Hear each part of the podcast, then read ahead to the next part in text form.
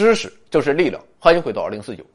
今天抽奖送出这本大书《演化》，也有三四斤的分量。与前几天奖品不同的是，这本书是个二手，是我压箱底从来也没有看过。既然是二手的，那就一分钱吧。另外，我再送你一张本来值钱，但我写了字之后一分钱不值的明信片。另外，二零四九的专属 T 恤正在限时热卖之中，这是本 T 恤在未来一百年内最后一次发售，机不可失，时不再来。想要购买的老板，请点击微信公众号首页右下方的优选商城。让你想不到的是，今天我还来水足球这个话题。在足球世界中，常常会出现这样的情况：一个球星本来对俱乐部很是忠诚，但突然间就被交易到了其他球队。比如皇马送走了卡西利亚斯，亦或者一个球星本来都和一个俱乐部谈好了，但却突然间要和俱乐部闹分手，比如今年的格列兹曼就是个典型。发生这样的事情，球迷们一般都是很不爽，但是也没办法，于是便只能安慰自己：足球嘛，毕竟是一场生意。那么，足球真的是一场生意吗？从本质上看，确实如此。毕竟，大部分时候，球队交易球员都可以获得巨额的转会费，同时也可以清理薪资空间。但其实，如果从生意的角度来衡量的话，足球这个买卖做的着实不咋地。表面看来，很多俱乐部那是有的是钱，买一个球员动辄就是上亿欧元。我看现在斯特林这种水平的都可以标价一点五亿欧元，同时。一场稍微有点影响力的比赛，就会吸引数以亿计的观众，而若是豪门，更是在全世界拥有几亿甚至十几亿球迷，球迷组织遍布各个国家。按照我们的思路，甭管是人还是公司，要是有这么多粉丝的话，这简直就是要上天了，在家躺着收钱就行了。但事实上，足球的商业规模比你想象的要小得多，它并不是一桩成功的生意。就比如曼联，在欧洲的俱乐部中，曼联那是很会挣钱。二零一八年的收入高达六亿英镑，绝对是最赚钱的足球俱乐部之一。六亿英镑看起来确实很多，但比一比你就会发现，简直不堪入目。二零一八年世界五百强排名首位的公司是沃尔玛，其一年的营业收入高达五千亿美元。排名第二的是我国的国家电网。收入高达三千五百亿美元，可见一家拥有十几亿球迷的俱乐部是无法与一家拥有十几亿顾客的超市相提并论的，二者的差距居然高达三个数量级。与四老盒子文化传媒能力有限公司相比，就更好比是蚂蚁与大象的差距了。我们再来看一个更让足球丢人的数据：二零一七到一八赛季。英超二十球队的总营业额为六十二亿美元，平均每支球队也就区区三亿美元。三亿美元什么档次呢？一家人流比较密集的沃尔玛、家乐福或乐购的年收入，基本就在一点五亿美元以上。所以说，各个足球俱乐部活着着实不容易。别说营业额不多，事实上很多俱乐部都是在赔钱经营。那么，为什么火爆的球市？却无法给俱乐部带来丰厚的利润呢？这其中自然有管理者的经营水平不到位的问题。比如，很多俱乐部的掌门人都是球员出身，他们球踢的确实不错，但让他们管理一家企业，其实有点勉为其难。就比如说，最常见的情况就是，一个新的主教练上任，第一件事就是清洗之前教练信任的球员，然后买进新的球员，这就造成了极大的浪费。还比如说，在世界杯之后，某个球员可能在世界杯上有惊艳表现，然后俱乐部就会砸重金购买。像是2014年世界杯哥伦比亚的哈密斯·罗德里格斯，这哥们在世界杯上表现的很不错，然后皇马就砸了八千万欧元。我觉得这个钱太不值。除此之外，俱乐部管理还有很多的在商业上十分业余的表现。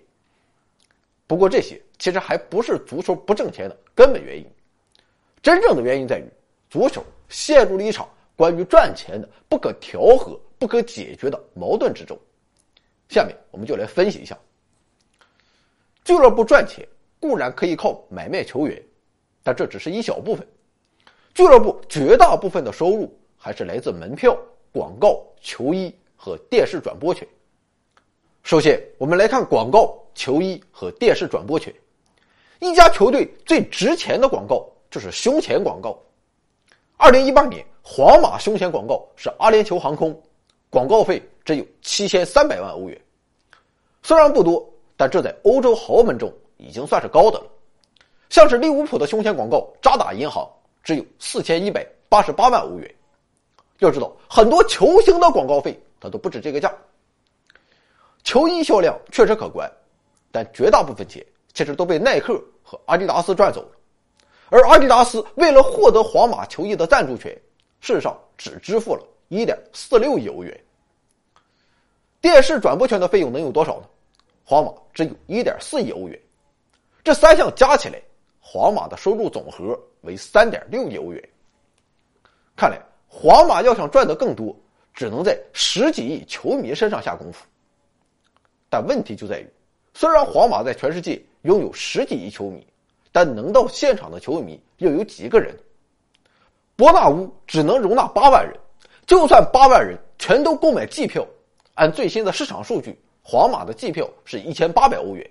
这样算下来，皇马的季票收入只有一点四四亿欧元，加上刚才的三点六亿，也只有五亿欧元，还没有曼联的六亿英镑多。虽然在曼联成绩不咋地。但曼联确实是最会赚钱的俱乐部之一。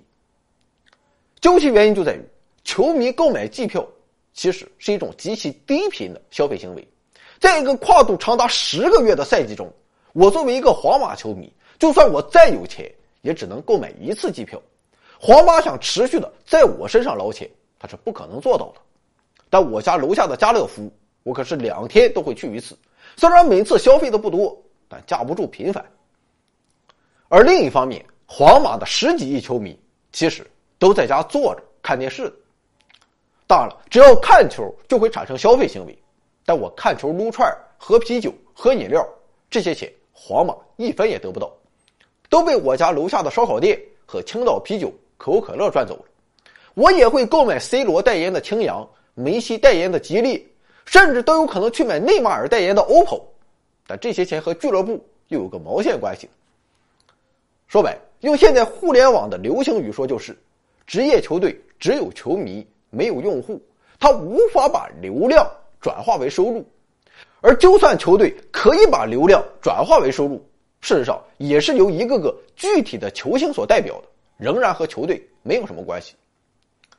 其实也有球队打过广大球迷的主意，最先做出尝试的就是英超的热刺，在一九八三年。热刺足球俱乐部在伦敦交易所挂牌，成为了全球第一家上市的足球俱乐部。但俱乐部老板马上就意识到了问题所在，那就是事实上球迷并不希望球队赚钱，因为球队只要有钱，球迷就马上希望把钱花了去买更大牌的球员和教练，亦或者是给球员涨薪，去激励他们更努力的踢球。也就是说，购买股票的人居然不希望公司赚钱。这个矛盾是无法解决的。总之，现实就是球迷只想看到赢球，而不在乎俱乐部是否赚钱。在过去的十几年中，德甲球队倒是不怎么买大牌球员，所以很多球队赚了不少钱。但随之而来的结果就是，德甲球队普遍在欧冠赛场缺乏竞争力，最后搞得球迷很不开心。球迷不开心，球队收入的大头，又是球票，反而不好卖。看来俱乐部也真是难做，赚钱不行，不赚钱也不行，怎么办？不好办。二零零四年十月，热刺宣布俱乐部股票由公开发行变为内部持有，基本撤出股市。从上世纪九十年代到本世纪头十年，在全英国有十三家俱乐部都像热刺这样，在上市后又最终无奈退市。现在问题就来了，既然足球这么不赚钱，这么难做。为什么职业足球还一直存在，而且还火爆到不知道高到哪里去了呢？请看下集：世界第一运动超越商业。回到二零四九微信订阅号已全面升级，微信搜索“回到二零四九”或 “back to 二零四九”，阅读节目文本，还有更多惊喜，精神的、物质的，还有你懂的。